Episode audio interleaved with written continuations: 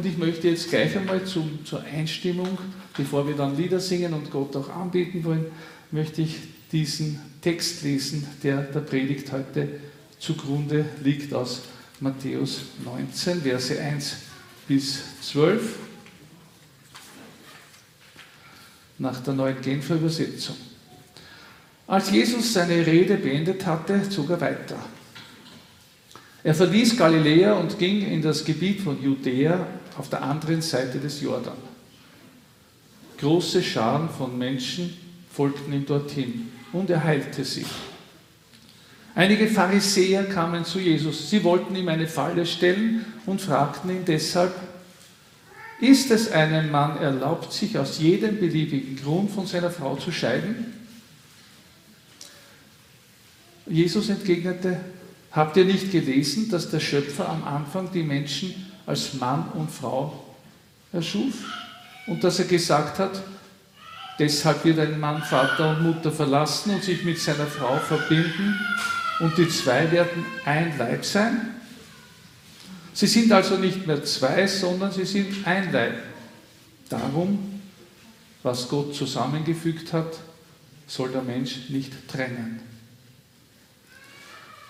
Wie kommt es dann aber, fragten die Pharisäer, dass es nach dem Gesetz des Mose zulässig ist, der Frau eine Scheidungsurkunde zu geben und sie daraufhin fortzuschicken? Jesus gab ihnen zur Antwort, nur wegen eurer Uneinsichtigkeit hat Mose euch erlaubt, euch von euren Frauen zu scheiden. Am Anfang jedoch war es nicht so. Ich sage euch, wer sich von seiner Frau scheidet und eine andere heiratet, es sei denn, seine Frau ist ihm untreu geworden, der begeht Ehebruch. Da sagten die Jünger zu Jesus, wenn es zwischen Mann und Frau so steht, ist es besser gar nicht zu heiraten. Er erwiderte, das ist etwas, was nicht alle begreifen können, sondern nur die, denen es von Gott gegeben ist. Manche sind nämlich von Geburt an zur Ehe unfähig, manche werden durch den Eingriff von Menschen dazu unfähig gemacht und manche verzichten von sich aus auf die Ehe, um ganz für das Himmelreich da zu sein. Wer es begreifen kann, der möge es begreifen. Soweit unser Bibeltext.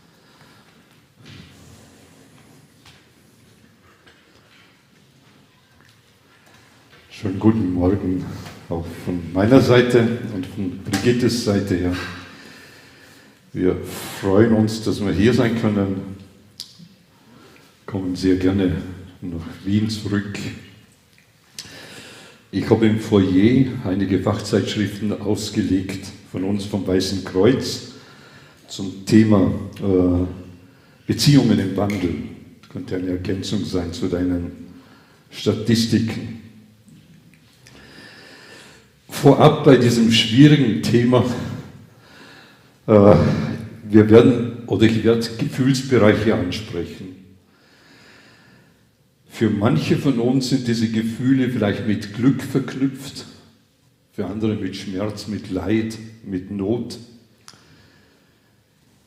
Vielleicht haben einige bei diesem Thema Ehe äh, Glück erhofft, aber konnten es nicht erleben. Andere haben gemeinsam den Weg in der Ehe nicht geschafft. Wenn ich jetzt Dinge ansprechen werde aus diesem Text heraus, kommen Schmerzen hoch, Empfindungen hoch, Not. Vielleicht sind auch Leute hier, die eine Sehnsucht haben, ich hätte es gerne erlebt und konnte es nicht erleben. Und dieses Defizit, dieser Schmerz, ich kann ihn nachvollziehen. Aus der Seelsorge weiß ich, was Singles erleben.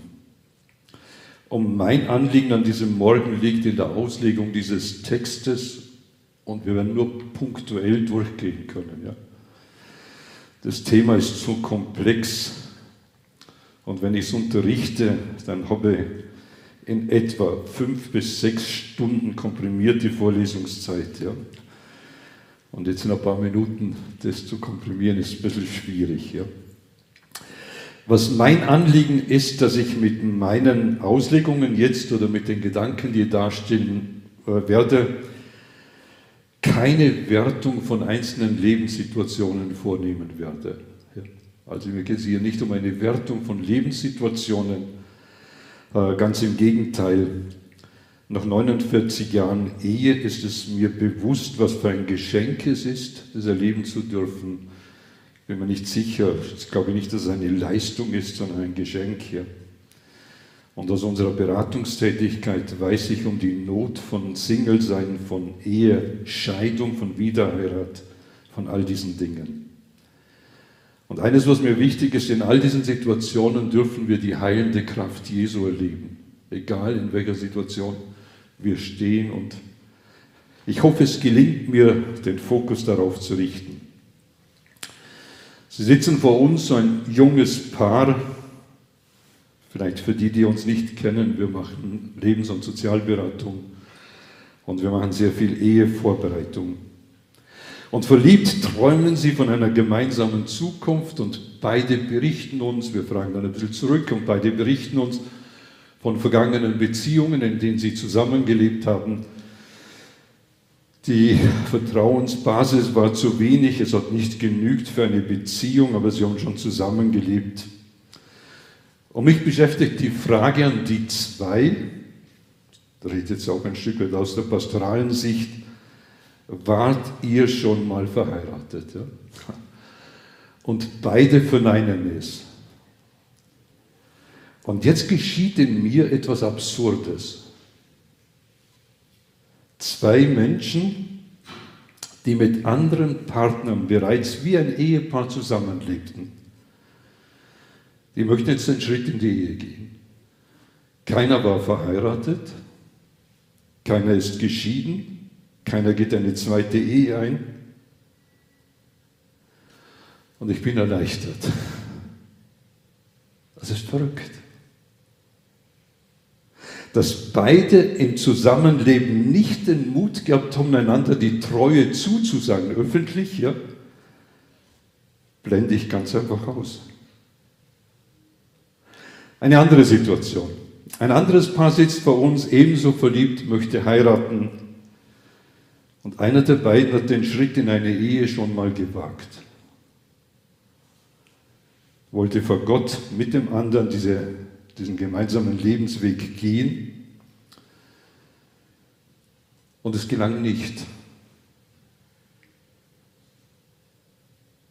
Die Ehe ist zerbrochen und sie sitzen vor uns und möchten mit dem neuen Partner den Weg gehen. Und sie möchten es öffentlich bezeugen durch eine Trauung. Und wieder geschieht etwas Absurdes in mir. Also, manchmal denke ich mir, ich kenne den Ernst nicht. Ja. Ich bekomme plötzlich Bauchweh und ich frage mich, was meine Theologie, meine Ethik, meine Dogmatik jetzt zu diesem ganzen Bereich sagt. Was verstehe ich unter Ehe, Ehebruch, Wiederheirat? In mir, in mir beginnt ein Kampf. Ich frage mich, Warum war ich beim ersten Paar erleichtert? Warum habe ich bei diesem zweiten Paar Bauchweh? Beides sind reale Fälle, ja? das ist kein konstruierter Fall. Ja? Warum habe ich Bauchweh? Beim Paar, wo es schief ging, eine gescheiterte Ehe, habe ich Bauchweh, beim anderen Paar bin ich froh, dass sie nicht verheiratet sind. Irgendwas läuft da schief in meinem Denken, aber ich habe es als Pastor einer evangelikalen Gemeinde ganz real so erlebt. Und ich beginne mich zu fragen, was würde wohl Jesus in diesen Situationen tun? Wie würde er den Menschen begegnen, diesen Paaren? Ich hoffe auf einen Brief des Himmels. Er kommt nicht. Er kommt nicht, ja. Ich lese tausende von Seiten. Ich habe in meinem Leben zu diesem Thema viele tausende Seiten gelesen. Ich führe Diskussionen mit Leitern, mit Beratern, mit Betroffenen, will hineinhören in die Lebenssituation und unterm Strich fühle ich mich einfach überfordert. Warum werden Trennungen im Zusammenleben nicht gleich wie Scheidungen behandelt? Ich komme mir heuchlerisch vor. Ich bin in einer ungeheuren Spannung drin zwischen auf der einen Seite das Gesetz und auf der anderen Seite die Ethik, wie kann man Leben leben, dass es auch gelingt. Und irgendwie fühle ich mich relativ nahe an diesen Text, den Dieter schon gelesen hat, in Matthäus 19. An dieser Spannung, in der die Zuhörer um Jesus herum stehen. Und wir hören nochmal hinein in diesen Text. Als Jesus seine Rede beendet hatte, zog er weiter. Er verließ Galiläa und ging in das Gebiet von Judäa auf der anderen Seite des Jordans. Große Scharen von Menschen folgten ihm dorthin und er heilte sie. War eine Traumsituation. Ja? Einige Pharisäer kamen zu Jesus, sie wollten ihm eine Falle stellen und fragten ihn deshalb, ist es einem Mann erlaubt, sich aus jedem beliebigen Grund von seiner Frau zu scheiden?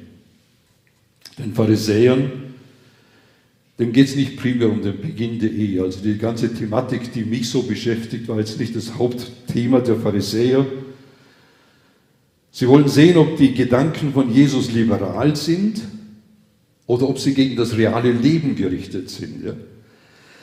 Beides würde ihm die Autorität als Lehrer nehmen. Es wäre eine gute Situation vor der Menge der Zuhörer, jetzt diesen Rabbi Jesus, der so viel Troublesen macht, irgendwo einen Fallstrick zu legen, einen Stolperstein zu legen, in die Enge, ihn in die Enge zu treiben.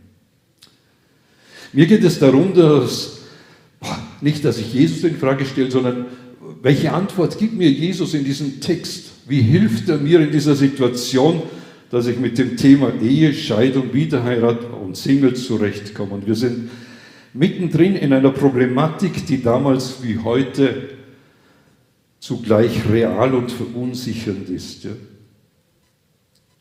Selbst im christlichen Bereich werden Gottes Autorität und die Wertevorstellungen in Frage gestellt.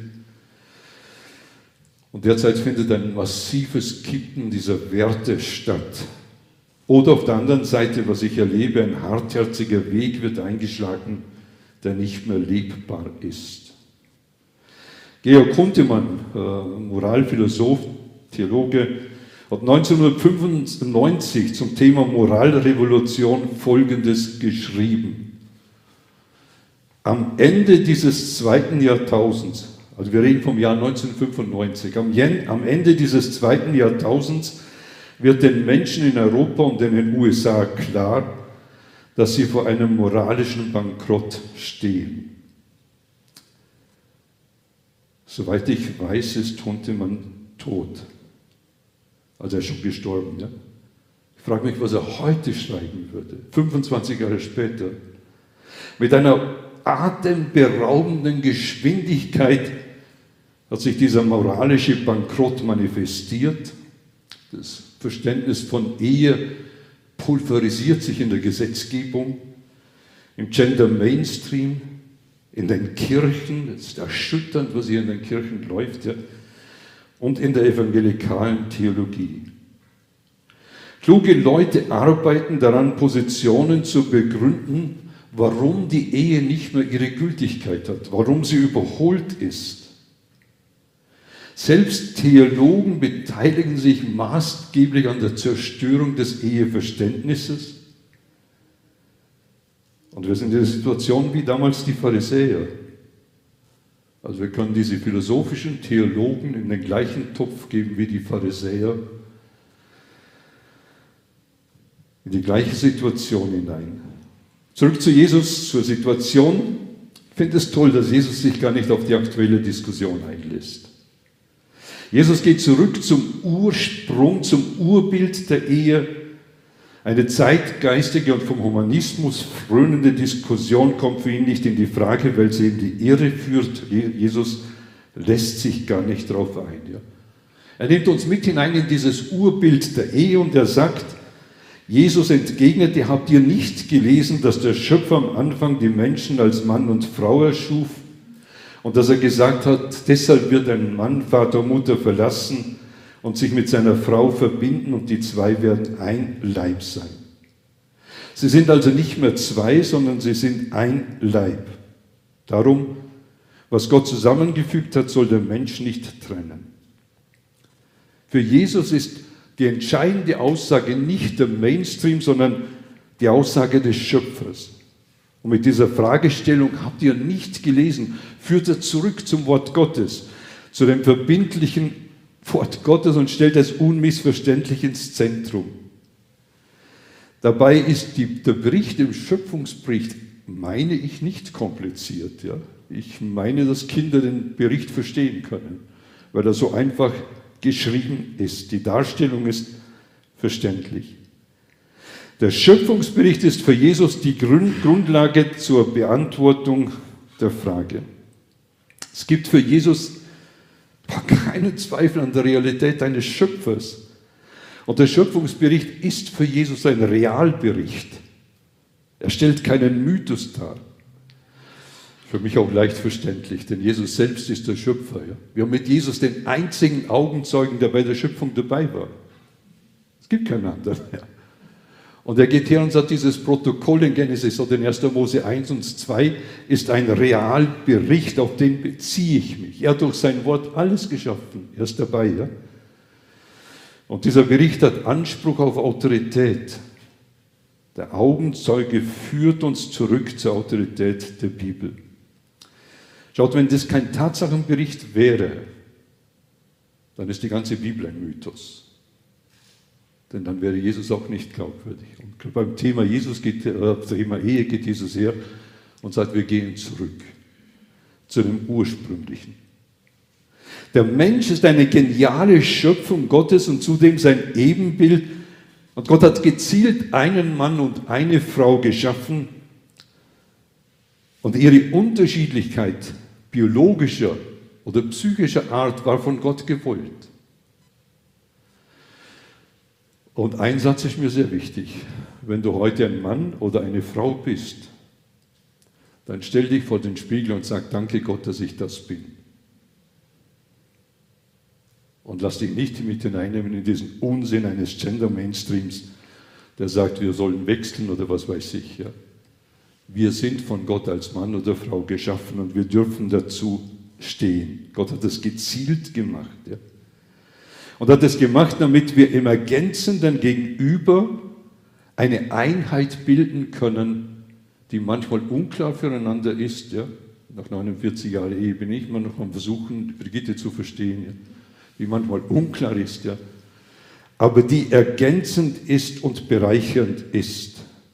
Der Mensch ist nicht eine Höherentwicklung eines Tieres. Gott hat Mann und Frau dem Menschsein zugeordnet. Hat er bei keinem Tier gemacht. Ja? Beim Mensch ordnet Gott Mann und Frau zu. In der Schöpfung ist Ehe auf einen Mann und eine Frau festgelegt. Die Betonung liegt auf ein. Gleichgeschlechtliche Personen können gar nicht die Ebenbildlichkeit von Gott widerspiegeln. Würde ja gar, gar nicht dem Auftrag äh, äh, äh, äh, entsprechen. Und damit können sie auch im biblischen Sinn keine legitime Ehe eingehen. Dass die Politik einen Weg finden muss, ist ein anderes Thema. Ja? In der Ehe findet eine lebenslange Zuordnung von Mann und Frau statt und im Anhangen zueinander ist die Treue, wir haben das heute schon erwähnt, 80 Prozent, wenn ich die Zahl richtig im Kopf habe, die Sehnsucht nach Treue gegeben, ja, ist die Treue ein entscheidender Faktor. Die elterliche Beziehung muss verlassen werden und in der Treue zum Partner, der eine lebenslange Beziehung ist, ja, bleibt die temporäre elterliche Ehe auf der Ebene zurück. Ja, und man wendet sich dem Partner zu, mit dem ein Leben lang zusammen sein zu können. Zu können. Im intimsten Bereich, dem sexuellen, öffnet sich ein Mensch einer anderen Person völlig, ja, äh, wird transparent, wenn man so will, wenn man den Begriff nehmen aus 1. Mose 2 wenn Sexualität mehr sein soll als nur Selbstbefriedigung durch eine andere Person, dann ist ein geschützter Rahmen notwendig. Ja? Ich werde im Oktober noch mal was zum Thema Sexualität sagen und werde noch mal kurz darauf eingehen. Ja? Ein gesund empfindender Mensch, der springt doch nicht mit jedem ins Bett und tut danach so, als wäre es nicht, nichts gewesen. Ja? Es ist auch nicht nichts gewesen, sondern spätestens dann, wenn betrogen wird, dann merkt man, was in der Seele kaputt geht. Spätestens dann. Das heißt, es ist nicht etwas, was man einfach so abtut wie eine Selbstbefriedigung. Der Mensch braucht den Schutz vor der Willkür des Menschen. Und Ehe ist weit mehr als nur ein Zusammenleben durch einen öffentlichen Schritt. Alle wissen, dass beide sich die Treue versprochen haben, wird ein Bund geschlossen, der weit mehr ist als der Vertrag am Standesamt. Und dieses Bild des Bundes durchzieht die ganze Bibel und ist ein enorm wichtiges Element. Und weil Mann und Frau ein Ebenbild von Gott sind, weil ihr, ihre Ehe im ursprünglichen Sinn Gott widerspiegeln soll, ist jeder Angriff auf, auf, Angriff auf die Ehe letztlich ein Angriff auf die Autorität Gottes. Wenn oberflächlich die Stillung der Lust als Motiv oder gar als menschliches Recht angeführt wird, ihr Lieben, dann steckt dahinter ein teuflischer Plan nämlich die Zerstörung von Gottes guter Schöpfung. Und derzeit erlebt dieses alte Credo, den neuen Mensch, äh, den Menschen neu zu schaffen oder den neuen Menschen zu schaffen, eine Hochblüte, eine ungeheure Dynamik. Und die alte Lüge, ihr werdet sein wie Gott, die steht der Mann derzeit ungeheuer präsent da. Ja? Sie hat Hochkonjunktur. Ein Blick in die Geschichte würde uns allerdings zeigen, dass diese Versuche alle mit einem hohen Preis bezahlt worden sind. Ja? Ich fürchte, dass es auch dieses Mal der Fall sein wird. Ja? Psychologen warnen jetzt schon davor, mit welcher Ernte wir in einigen Jahren zu rechnen haben. Und wir stehen heute beim Thema Ehe an einem Tiefpunkt. Ich weiß nicht, wie tief es noch gehen wird oder muss, bis ein Umdenken stattfinden wird. Aber eines weiß ich. Ehe ist von einem liebenden Gott zum Wohl des Menschen eingesetzt. Ist es nicht interessant, dass Anthropologen und Ethnologen, das sind Leute, die die Völker beforschen, ja, fasziniert davon sind, dass A, Ehe weltweit in allen Kulturen vorkommt und B, Ehe weltweit in allen Kulturen geschützt ist. Ja? Unabhängig wie die Eheformen sind. Ja? aber die Ehen sind geschützt. Ja, irgendwas ist dem Mensch gegeben, das normalerweise außer im Abendland Ehe geachtet wird. Zudem ist bei uns im Abendland Ehe immer noch die meistgeliebteste Lebensform. Finde ich auch toll. Allen Unkenrufen zum Trotz ja, zieht es Menschen immer noch zur Ehe hin und Menschen wollen miteinander ein Leben lang oder hoffen ein Leben lang zusammen sein zu können. Irgendwo ist dieser Wunsch tief in uns verankert. Die Sehnsucht nach Gott auf der einen Seite, in Gott zur, zur Ruhe zu kommen, die andere Sehnsucht, die Sehnsucht der anderen Seite, in einem anderen Menschen Erfüllung zu erleben, ein ergänzendes Gegenüber zu, zu haben, mit dem man Leben gemeinsam bewältigen kann, ist tief da. Egoistische Motive und Untreue in der Stillung dieser Sehnsüchte haben zu einem Zerrbild, zu einer Karikatur der Ehe geführt. Das ist unser zweiter Punkt. Kaum hat sich der Mensch von Gott verabschiedet, wir nennen das den Sündenfall oder bezeichnen das als Sündenfall, da wurde die Frau vom Mann sofort als Besitz des Mannes erklärt. In 1. Mose 3 beginnt die Polygamie. Der Mann nimmt sich gleich zwei Frauen und dann zieht sich das ganze Alte Testament durch die Bibel durch. Ehe wird zur Karikatur gemacht, zur Karikatur des Ursprünglichen. Und zur Zeit Jesu war die Ehe sehr leicht auflösbar. Äh, sowohl bei den Juden als auch bei den Römern. Die Römer haben das noch leichter gehabt wie die Juden. Ja? Und jetzt hören wir nochmal ins Gespräch von Jesus hinein. Er wird gefragt von den Pharisäern, wie kommt es dann aber, dass es nach dem Gesetz des Mose zulässig ist, der Frau einen, eine Scheidungsurkunde zu geben, und sie daraufhin fortzuschicken. Grundsätzlich war im Alten Testament Scheidung möglich. Es wurde per Gesetz geregelt. Überwiegend wurde die Scheidung vom Mann ausgesprochen. Es gab auch die Möglichkeit, dass eine Frau die Scheidung einreichen konnte. Allerdings war es ungleich schwerer. Und die Gründe mussten auch anders sein. Und zur Zeit Jesu gab es zwei rabbinische Schulen.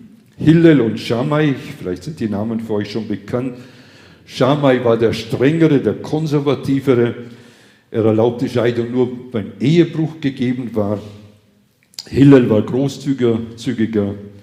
Er erlaubte Scheidung aus einfachen Gründen. Ein böser Blick, ein verbranntes Essen, fettige Haare genügten, um die Scheidung auszusprechen.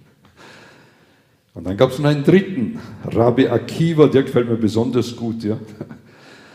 Der erlaubte eine Scheidung, wenn ein Mann eine schönere Frau als seine eigene gefunden hatte. Ungeheuer. Er empfahl, also irgendein ein Empfinden gibt es noch bei ihm, er empfahl bei abnehmender Schönheit seiner Frau, wenn das den Bereich von einiger Unanständigkeit erreicht haben sollte, dann könnte sie sich scheiden, könnte er sich scheiden lassen. Ja. Jetzt schaut mal, wie verrückt, wie, wie, was für eine verrückte Karikatur das ist, wenn quasi eher der Wert des anderen, der Wert dieses Bundes, dieser Beziehung im eigenen Ermessen der Schönheit liegt. Ja. Erschütternd. Ja. Und sie stehen jetzt vor Jesus und fragen ihn. Und was die Pharisäer als Gesetz bezeichnen, die Schlitzohren, ja, die sagen zu Jesus, äh, dass es hier ein Gesetz gibt mit dem Scheidebrief, tituliert Jesus als erlaubte Möglichkeit, ja, konjunktiv, als erlaubte Möglichkeit, die den Menschen vor dem Menschen aufgrund von verhärteten Herzen schützen soll. Und verhärtete Herzen sind zu allem fähig. Und wir kennen das aus der Seelsorge, was das bedeutet. Ja? Wenn Herzen verhärtet sind. Und wenn Menschen, wenn Herz, so verhärtete Menschen zu allem fähig sind, dann ist der Schutz des Menschen vor psychischer oder physischer Gewalt oder Zerstörung des Gegenübers eigentlich notwendend. Es bleibt aber eine Tragik. Und Jesus gibt ihnen zur Antwort, nur wegen eurer Uneinsichtigkeit hat Mose euch erlaubt, erlaubt, euch von euren Frauen zu scheiden. Am Anfang jedoch war es nicht so. Es war niemals Gottes Wille, dass Menschen, Mann und Frau, die eine Ehe eingegangen sind, sich scheiden lassen. Im Gegenteil, Gott hasst die Scheidung. Warum? weil sie diesen Bund den Menschen geschlossen haben und der vor Gott Gültigkeit hat, weil sie diesen Bund zerstören. Menschen, die ihre Kreativität in diese Welt hineinspiegeln sollten, im Gemeinsamen, ja, zerstören diesen Bund. Es ist letztlich ein Infragestellen von Gottes Kreativität oder von Gottes Schöpfung. Der Ehebund, der beruht ja darauf, dass Menschen ihre Eltern verlassen, ist ein erster Schritt, dass sie sich dem Partner zuwenden, anhängen, das ist der zweite Schritt, und dass sie im Zusammenkleben, im Einfleisch werden, eine Einheit bilden, die nicht mehr gelöst werden kann. Glückliche Scheidungen sind ein Wunschdenken hedonistischer Prägungen. Es gibt keine glücklichen Scheidungen. Also ich habe noch keine erlebt, die bei allem beteuern, dass sie jetzt zufrieden sind. Scheidung zieht immer eine massive Belastung mit sich oder nach sich. Ja.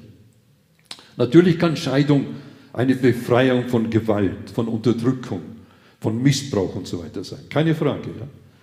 Aber dann kann ich nicht von glücklicher Scheidung sprechen, sondern kann ich nur eine Notsituation äh, quasi verbessern. Ja. Dass bei Jesus Vergebung gegeben ist, ist überhaupt keine Frage. Scheidung wie auch Wiederheirat gehören nicht zu der Sünde, die nicht mehr vergeben werden kann. Ich glaube, dass es ganz, ganz wichtig ist. Ja? In unseren evangelikalen Kreisen, manchmal in bestimmten Kreisen haben wir den Eindruck, das sind die Sünden, die Sünde wider den Heiligen Geist und Scheidung und Wiederheirat kann nicht vergeben werden. Das stimmt nicht. Ja? Auf jedes Versagen gibt es Zuspruch in der Bibel. Und ich glaube, dass es wichtig ist, dass wir das vor Augen haben, ja? dass es diesen Zuspruch gibt. Ja? Und Vergebung gibt es zumindest von der Seite Gottes. Schaut, und gerade bei Jesus ist die Zuflucht in menschlich unmöglichen Situationen gegeben. Er sagt, kommt zu mir, die ihr mühselig und beladen seid. Ich will euch erquicken, bedeutet, ich will einen Raum schaffen. Und Scheidung gehört mit dazu möchte nur ganz kurz festhalten, die Aussage von Jesus mit Herzenshärte, so übersetzt Luther, ja. Mit Herzenshärtig wird hier an die Männer gesagt, ja, nicht an die Frauen. Jesus sagt den Pharisäern wegen eurer Herzenshärtigkeit. Ich habe nicht die Zeit drauf, ich möchte nicht tiefer drauf eingehen, nur als Impuls. Jesus zeigt diese Dramatik auf. Er sagt, ich sage euch, wer sich von seiner Frau scheidet und eine andere heiratet, es sei denn, seine Frau ist ihm untreu geworden, der begeht Ehebruch. Nicht nur das Fremdgehen bricht die Ehe oder diesen Bund, sondern das Eingehen einer neuen Ehe bricht diesen Bund für den, der keinen Ehebruch gemacht hat. Und hier stellt Jesus diesen Bund auf eine in eine Dimension hinein, die ungeheuer hoch ist. Mit dieser äh, äh, Aussage zeigt Jesus auf, dass, dass der in der Bibel gegebene äh, Bund ja, eine forensische Seite hat. Ja. Forensisch bedeutet eine rechtliche, eine juristische Seite hat. Da ging es nicht nur um die Romantik, um das Gefühl der beiden, sondern hier geht es um eine Rechtssituation, die in der unsichtbaren Welt verankert ist. Ja. Dieses Bild, dieses, dieser geschlossene Bund, ja, ist dabei nicht vom Gläubigsein des Partners oder der Partner abhängig, sondern Ehe ist etwas, was Gott aus dem Paradies mitgegeben hat, an die Menschheit mitgegeben hat, unabhängig davon von Gläubigsein und er betrifft Gläubige wie Nichtgläubige. Gott hat mit der Schöpfung dem Menschen die Ehe als Lebensform mitgegeben und damit steht der Mensch äh, in, in der Verantwortung im Umgang zwischen Mann und Frau. Und zwar vor der Ehe, in der Ehe und wo es nicht gelingt, auch nach der Ehe. Wenn der Idealfall, also diese, diese ideale von Gott gegebene Situation, ja, nicht mehr erlebt werden kann, weil durch den Sündenfall alles durcheinander kommt oder weil es schwer wird, es leben zu können, da muss jede Kultur ihre Regelung machen. Ja? Das heißt, wir brauchen auch hier in Österreich in der Politik Regelungen, wie damit umgegangen werden kann, damit die rechtliche Situation geregelt ist. Ja? Das war damals in den Kulturen so, ist heute so, das war im Alten Testament so und das war notwendig. Per, per Gesetz wird die Scheidung ermöglicht und regelt weitere Ehen. Eine Frage, die mich persönlich ungeheuer bewegt und auf die ich keine Antwort habe, ist, kann es sein, und vielleicht hat jemand von euch eine Antwort darauf, kann es sein, dass das Alte Testament unter diesem Joch des Gesetzes ja, barmherziger war wie das Neue Testament unter der Gnade ist? Ja? Denn im Alten Testament gab es die Möglichkeit der Scheidung und der Wiederheirat. Ja? Ich habe keine Antwort darauf. Äh, beschäftigt mich ungeheuer, äh, weiß nicht, ob ich eine Antwort bekomme. Vielleicht halten wir diese Spannung zwischen dem Willen Gottes und dem Versagen des Menschen nicht aus. Vielleicht müssen wir es auch ein Stück weit lernen, dass wir dieses, diesen Zuspruch der Gnade, ja, den wir zum Beispiel bei Mord, bei Diebstahl, bei, bei äh, Vergehen, bei, bei Habsucht, bei Lügen, stellen wir dieses, dieses, dieses, diese Gnade in den Raum und sagen, es gibt Vergebung. Und ich hoffe mir, dass es auch möglich sein wird, bei Scheidung und Wiederheirat Heirat Gnade zu praktizieren. Ich frage mich, ob die ganze Problemstellung mit Scheidung und Wiederheirat nicht vielleicht vielmehr die Aufgabe und Verantwortung der Ältesten, der Gemeindeleitung ist, um eine seelsorgerliche Begleitung von Menschen, die in Not geraten sind, unter dem Aspekt des Zuspruchs der Gnade gelebt werden, damit es gelebt werden kann und nicht so sehr die Frage der richtigen Dogmatik ist.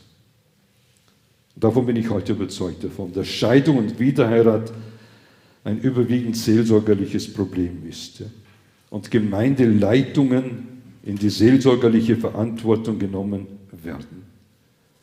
Unter Umständen muss sie mit den Betroffenen, mit Mann und Frau, unter Umständen auch mit den Kindern zusammen Wege finden und ich weiß, wovon ich spreche, wir haben mehrere solche Situationen erlebt, dass gute, gangbare Wege gegangen werden können, keine Idealwege mehr, ja? aber gute, gangbare Wege, dass Menschen wieder leben können ja? in dieser Notsituation. Äh, vergessen wir nicht, dass in Krisen es letztlich nicht nur um ideale Rahmenbedingungen geht. In ganz vielen dieser Fälle war es überhaupt nicht mehr möglich, ideale Rahmenbedingungen zu schaffen. Was geschaffen werden konnte, waren Notsituationen, die lebbar geworden sind. Im Gegensatz dazu muss jede Gemeindeleitung darauf achten, dass die Verkündigung prophylaktisch, also vorausschauend oder vorbeugend, darauf ausgerichtet ist, dass Ehe wertgeschätzt wird. Und dass diese Dimension Gott hasst Scheidung nicht negiert wird. Dass diese Aussage, dass Wiederheirat ein Bruch der, des bestehenden Bundes ist, dass der nicht eliminiert werden kann oder in einer Situation tätig einfach unter den Tisch gekehrt wird. Ich glaube, das sollte ganz besonders dort geschehen, wo in Gemeinden von Gnade geredet wird, von diesem Zuspruch der guten Botschaft an den Menschen. Ja. Ich persönlich träume immer noch von einer Gemeinde, in der eine gute Dogmatik verkündigt und eine lebbare Ethik in der Verantwortung vor Gott unter der Gnade praktiziert wird. Und es geht darum, dass ein, ein Leben zwischen diesem guten Urbild, was Gott geschaffen hat, ja, habt ihr nicht gelesen, sagt Jesus, und der Karikatur, in der wir heute drinstehen dass es möglich wird zu leben. Ein drittes Leben zwischen Urbild und Karikatur, da sagen die Jünger zu Jesus, wenn es zwischen Mann und so, so steht, wenn es zwischen Mann und Frau so steht, ist es besser gar nicht zu heiraten. Die Aussagen von Jesus, die waren so eindeutig, dass die Jünger gesagt haben, vergiss es. Ja. gibt es nur noch ins Kloster gehen. Ja? Die werden ja später gegründet, aber vielleicht hätten sie es dann früher gründen können. Ja? Die Wertschätzung der Ehe, also von Jesus der Ehe gegenüber, ja, führt zur Entmutigung bei den Jüngern. Ich glaube nicht, dass das die, die Intention von Jesus war. Ja? Aber in diesem menschlichen, in diesem gefallenen Denken sagen die Jünger, vergiss es wenn wir besser wären, wir wären Eunuchen. Ja. In der Spannung zwischen Ideal und Realität stockt ihnen der Atem. Sie stecken in der Resignation, wollen keine Ehe mehr eingehen. Und Jesus sagt, das ist etwas, was nicht alle begreifen können, sondern nur die, denen es von Gott gegeben ist. Schaut, Jesus, der Schöpfer von Ehe, will nicht entmutigen. Ich glaube, dass Jesus hier in diesem Text, in diesem Abschnitt, übrigens eine Parallelstelle wäre Matthäus 5, ja, er ermutigen möchte zur Ehe, ja, nicht entmutigen möchte. Und er weist auf wichtige Prinzipien hin, damit Ehe gelingen kann. Auch in einer gefallenen, in einer von der Sünde beherrschten Welt ist das Vertrauen in Gottes gute Ordnung Schlüssel dafür. Und es kann gelingen. Ja.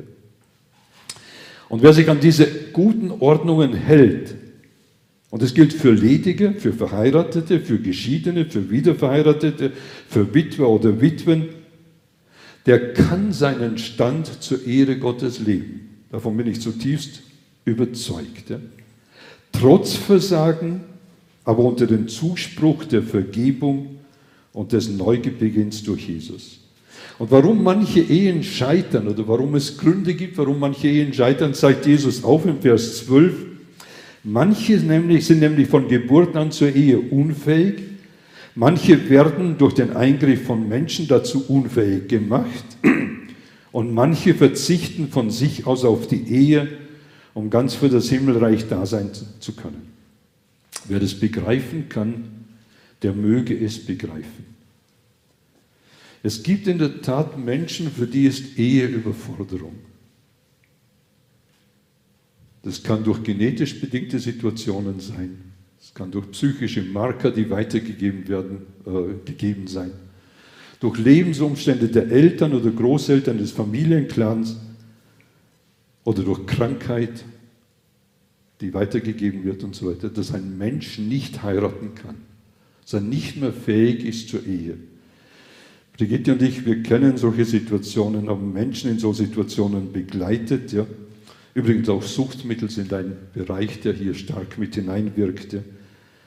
So schmerzhaft diese Situation ist, aber es ist ein Faktum. Und da müssen wir Menschen helfen, dass sie mit dieser Situation zurechtkommen. Ja? eine realistische Einschätzung bekommen.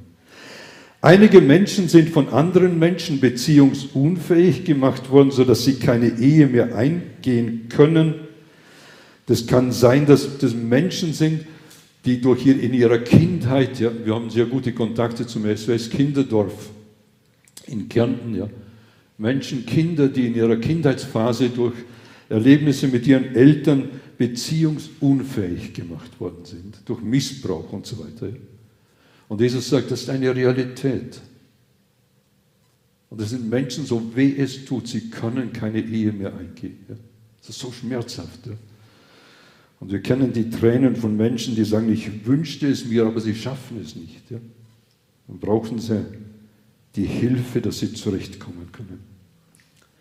Eine dritte Gruppe wird von Jesus aufgezeigt, es sind Menschen, die freiwillig auf Ehe verzichten, ja sogar freiwillig auf kurze Beziehungen, One-Night-Stands und was weiß ich, was wir heute im christlichen Kontext alles als Möglichkeiten, legitime Möglichkeiten serviert bekommen. Ja weil sie sagen, ich möchte alleine fürs Reich Gottes in einer Aufgabe da sein. Ja? Und wenn ich verheiratet bin, kann ich diese Aufgabe nicht wahrnehmen. Hier geht es nicht um die Gabe des Ledigseins. Ja? Ich glaube nicht, dass es die, die Gabe wirklich in der Bibel gibt, sondern hier geht es um eine Entscheidung, dass Menschen alleine leben möchten, weil sie dieses Alleinsein für den Dienst eingehen ja? und bewusst auf die Ehe verzichten. Wichtig ist, dass allein lebend oder verheiratet sein oder weder, weder allein sein, allein leben noch verheiratet sein den Menschen den Wert gibt. Kein Mensch ist mehr wert, weil er verheiratet ist. Kein Mensch ist mehr wert, weil er ledig ist. Unser Wert ist aus unserer Beziehung zu Jesus herausgenommen, nicht aus unserem Stand. Beide haben Vor- und Nachteile, ledig sein, verheiratet sein, Genuss und Verantwortung. Tragisch ist es irgendwo, dass wir, vielleicht ist, erlebt ihr es auch so, dass die Kirschen im Nachbarsgarten immer besser sind. Bin ich verheiratet, träume ich davon, wie es ledig war. Bin ich ledig, will ich die Kirschen von den Verheirateten haben. Ja. Die liegt irgendwie in uns, in unserer Natur drin. Ja. Und das erschwert die Umstände auch, weil wir es dann überzeichnen ja, und die Gewichtung zu stark äh, äh, legen. Die Realität, die zeigt uns, wenn ein Mann oder Frau es nicht gelernt haben, alleine zu leben, wird die Ehe sehr belastend werden. Wer das Glück aus dem Partner holen möchte, vergewaltigt den Partner oder missbraucht ihn, es wird nicht gelingen. Programmierende, äh, programmiertes Versagen der Ehe ist gegeben.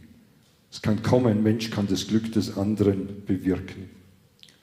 Christen die haben einen großen Vorteil als Menschen, die zu Jesus gehören, die eine lebendige Beziehung zu Jesus haben. Christen können zu einem überwiegenden Teil ihre Identität aus der Beziehung zu Jesus nehmen. Dass ich in Jesus wertvoll gemacht bin, ob ich verheiratet bin, geschieden, verwitwet, wieder verheiratet oder ledig, spielt keine Rolle. Ja. Mein Wert, den kann ich aus Jesus Christus nehmen. Ja? Und das ist ein, großes, ein großer Aspekt, den wir, oder ein großer Bereich, den wir als positive Seite haben. Ich möchte ganz zum Schluss ein paar Impulse geben für ein Leben mit oder ohne Ehe. Mann und Frau, ich habe schon erwähnt, sind in ihrer Unterschiedlichkeit Gott gewollt. Wir dürfen, wir sollen Mann und Frau sein. Mache sehr Mut dazu. Ja? Und diese Unterschiedlichkeit dient dazu, dass wir uns gegenseitig ergänzen. Sie dient nicht dazu, dass wir uns gegenseitig verstehen. Das ist eine Überforderung, ja? sondern dass wir uns gegenseitig ergänzen können. Ja? Und wenn wir uns mal verstehen, dann ruf laut Halleluja. Beziehungen und Ehe gelingt in den wenigsten Fällen automatisch. Ich habe noch keine Ehe erlebt, die, die automatisch gelungen ist. Ja? Äh, ich muss ich aufpassen. Okay, also es gewinnt in den meisten Fällen nicht automatisch. Es erfordert ein aktives Arbeiten von Mann und Frau an der Beziehungsfähigkeit. Und hier habe ich eine gute Nachricht, Beziehungsfähigkeit kann gelernt werden. Romantik verfliegt, Verliebtsein verfliegt, Beziehungsfähigkeit kann gelernt werden. Ja? Gott sei Dank. Ja.